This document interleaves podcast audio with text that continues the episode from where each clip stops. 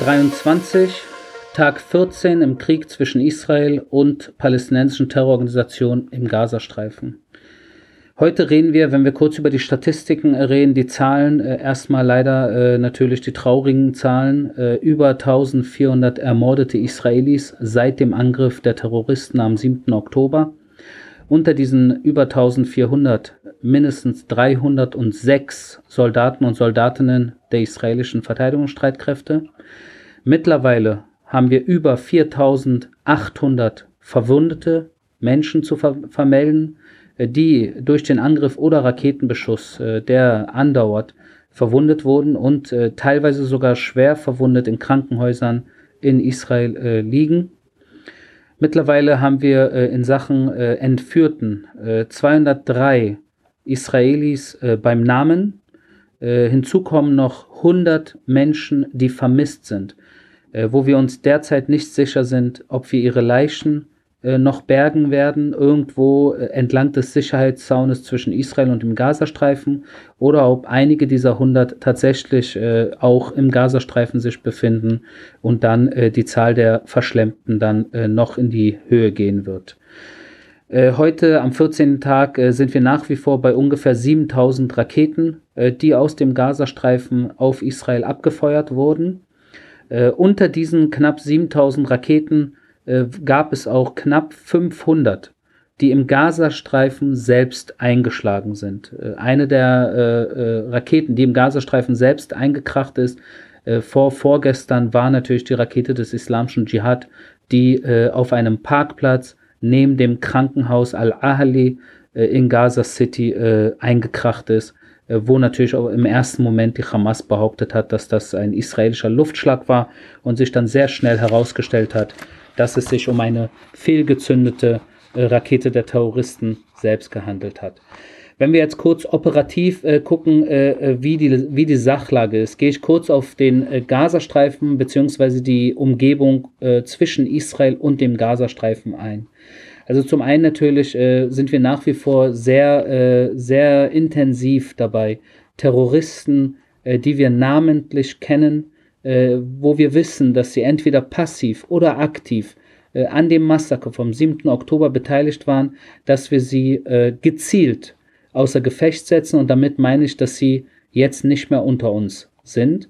Äh, und äh, da haben wir auch äh, jetzt in dieser letzten Nacht einen erwischt, der Rang und Namen hatte, Amjad Majid Mohammed Abu Ode, der ein sehr wichtiger Marine- äh, also in der Marine der Hamas, einen sehr, sehr zentralen äh, Posten hatte und auch an dem Massaker an den israelischen Zivilisten im Süden Israels beteiligt war. Er ist nicht der Einzige, aber ich will jetzt hier nicht äh, mehrere Namen aufzählen, aber nur damit ihr wisst, das ist natürlich ein, ein, der Einsatz von gezielten Angriffen gegen führende Köpfe der Terrorbanden ist natürlich eine Sache, die wir 24-7 weitermachen werden, äh, bis wir den letzten von ihnen äh, erwischen, der passiv oder aktiv, wie gesagt, am Massaker des 7. Oktober äh, beteiligt war. Die Umgebung um den Zaun zwischen Israel und dem Gazastreifen ist natürlich jetzt gerade eine Closed Military Zone. Das heißt, da können keine Zivilisten einfach mal so spazieren gehen oder Picknick machen, sondern da ist zum einen natürlich die israelische Armee äh, massiv jetzt gerade unterwegs, äh, äh, baut sich auf, positioniert sich äh, äh, natürlich für die nächsten Schritte, die in diesem Krieg irgendwann dann äh, beginnen werden. Ist aber auch natürlich von äußerster Wichtigkeit, weil in diesem Gebiet wir natürlich auch Informationen zur, zu der Situation der israelischen Geiseln sammeln und natürlich auch aus dieser Gegend, äh, das äh, nach wie vor eine Art Battle Zone ist, es immer noch die Gefahr gibt von Infiltrationsversuchen. Also es äh, gab gestern zum Beispiel eine, eine Situation, wo tatsächlich noch eine, äh, eine, ähm, eine Terrorzelle aus Israel, die sich hier irgendwo verschanzt hielt, versucht hat, zurück in den Gazastreifen zu gehen. Ja, und wir reden hier wir sind heute am 14. Tag, das heißt, die letzten zwei Wochen haben sich, die, hat sich diese Terrorzelle hier irgendwo in irgendeiner Höhle, in einem Loch, in irgendeiner Grube, hinter irgendeinem Baum versteckt und äh, ausgeharrt und entweder dann natürlich äh, den Versuch äh, unternommen, hier auf äh, wieder auf äh, Rampage zu gehen, äh, Menschen zu ermorden. In ihrem Fall haben sie einfach versucht, sich in den Gazastreifen wieder zurückzugehen. Das hat aber nicht funktioniert, weil wir sie ja, weil wir sie ähm, erwischt haben. Wir äh, bereiten uns jetzt natürlich auf die nächsten Schritte in unserem äh, mehrphasigen äh, Plan vor. Äh, wie genau der, der nächste Schritt äh, sein wird, äh, kann ich leider natürlich nicht wirklich drauf eingehen. Nach wie vor, wie gesagt, werden auch Raketen aus dem Gazastreifen auf Israel abgefeuert.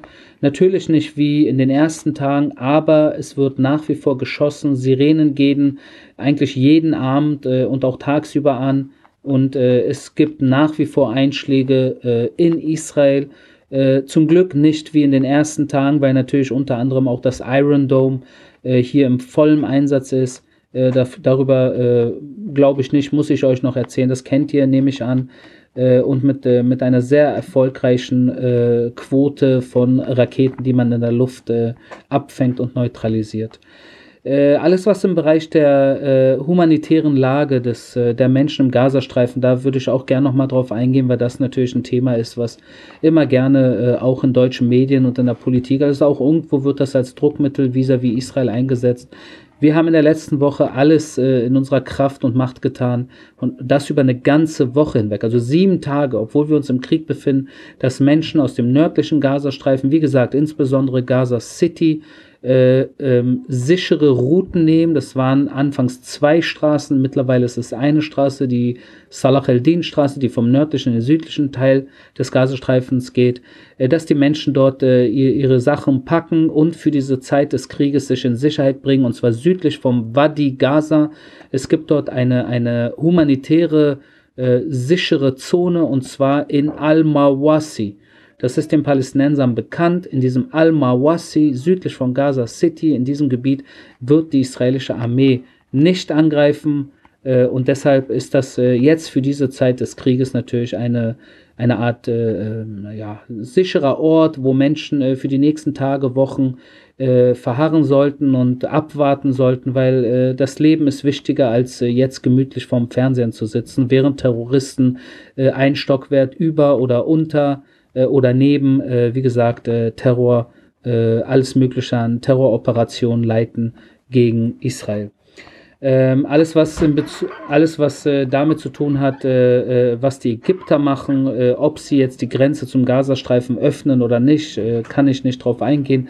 Das ist eine Sache, die wir äh, beobachten natürlich, wo auch Druck aus der westlichen Welt, auch aus Deutschland, äh, betätigt wurde und gilt abzuwarten, wie sich es heute Morgen entwickelt. Wir gehen kurz nach Norden und zwar die Lage Richtung äh, Libanon. Also ist eindeutig klar, dass, die, dass das Feuer aus dem Libanon äh, täglich fortgesetzt wird. Also seit zwei Wochen werden wir schon aus dem Libanon beschossen. Äh, das sind in erster Linie palästinensische Terroristen, die im Libanon äh, operieren und von dort aus äh, entweder Raketen auf Israel abschießen oder sogar versuchen, nach Israel einen Infiltrationsversuch äh, zu, zu, äh, durchzuführen. Und das alles natürlich nicht äh, ohne die Erlaubnis der Hezbollah. Die Hezbollah weiß von jedem Schritt und genehmigt jeden Schritt, den palästinensische Terroristen auf dem Boden äh, des Süden Libanons äh, machen. Und deshalb äh, sehen wir natürlich als Verantwortliche dort die Hisbollah, die eigentlich auch die stärkste Kraft im Libanon selbst ist. Also man kann sagen, Libanon gleich Hisbollah, Hisbollah gleich Libanon. Das ist für viele Libanesen, die weder die Hisbollah wollen noch gewählt haben, eine leider traurige Situation. Aber Fakt ist, dass die Hisbollah dort, äh, wenn man kurz vergleicht, in Sachen militärische Fähigkeiten äh, mit der libanesischen Armee ist die Hisbollah der libanesischen Armee leider äh, überlegen. Ähm, wir verstehen, dass natürlich diese palästinensischen Terroristen äh, im Libanon äh, unter natürlich äh, der Augen der Hisbollah alles unternehmen, um den Fokus vom Gazastreifen abzulenken, beziehungsweise dass die israelische Armee auch an einer anderen Front äh, beschäftigt ist und dieser Spagat fürs israelische Militär schwierig ist. Ist es aber nicht. Wir sind äh, in diesem Spagat, äh, sind wir jetzt gerade in der Lage, Äh, und das werden wir auch in Zukunft sein. Äh, ich sage jetzt mal den Fokus, wenn es sein muss, sowohl nach Süden als auch nach Norden und darüber hinaus zu legen und von wo auch immer auf Israel geschossen wird, da eine adäquate Reaktion an den Tag zu legen. Wir haben auch in dieser Nacht, äh, in der vorherigen Nacht, Hisbollah, ich sage jetzt mal Terrorinfrastrukturen im Libanon angegriffen. Das heißt, hier geht die israelische Armee ganz klar auch gegen die Hisbollah vor weil wir sind, äh, und das haben wir klar und deutlich gemacht, äh, was wir machen hier äh, vis-à-vis Hisbollah ist eine Null-Toleranz-Politik. Das heißt, auf jeden Schuss, der vom libanesischen Boden auf Israel abgefeuert wird, gibt es eine direkte Antwort, ohne Wenn und Aber, ohne zu warten, ohne Reservisten einzuberufen, sofortige Antwort.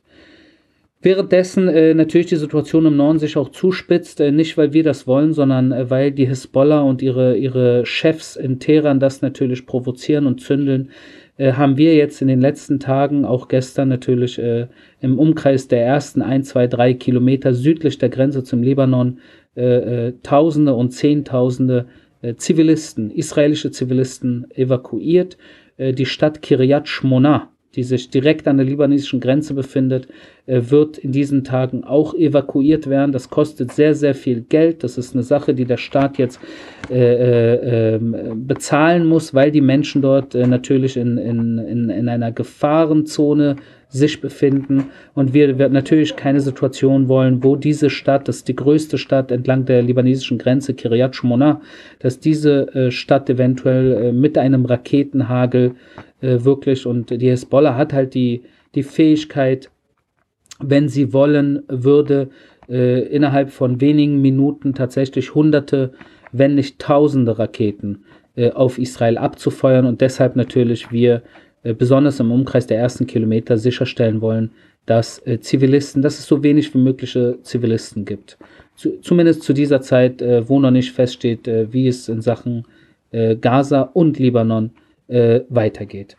Ja, wenn wir international kurz äh, gucken und äh, den, ich sag jetzt mal einen Zoom-out machen, dann ist erstmal klar natürlich, äh, dass einerseits zu diesem Krankenhaus-Zwischenfall, einerseits hat sich das amerikanische Pentagon und auch andere äh, hochrangige äh, Militärexperten haben da ganz klar und eindeutig äh, gesagt, dass das äh, kein israelischer Angriff war, sondern vom palästinensischen Raketen selbst äh, äh, verursacht wurde. Wie gesagt, dieser, dieser Raketeneinschlag neben dem Krankenhaus vor vorgestern im Gazastreifen. Jetzt kommt aber auch hinzu, dass dass einige Medien zwar ein bisschen auf schwach und nicht wirklich überzeugt, aber doch sich äh, ja so halb, zumindest halb oder Viertel entschuldigt haben, dass sie, äh, ich sag jetzt mal, die Hamas-Version es ist äh, den, den gesamten Wortlaut so übernommen haben, ohne, ein, ohne es doppelt und dreifach zu checken, ohne auf die Reaktion, äh, die offizielle Reaktion der israelischen Armee zu warten.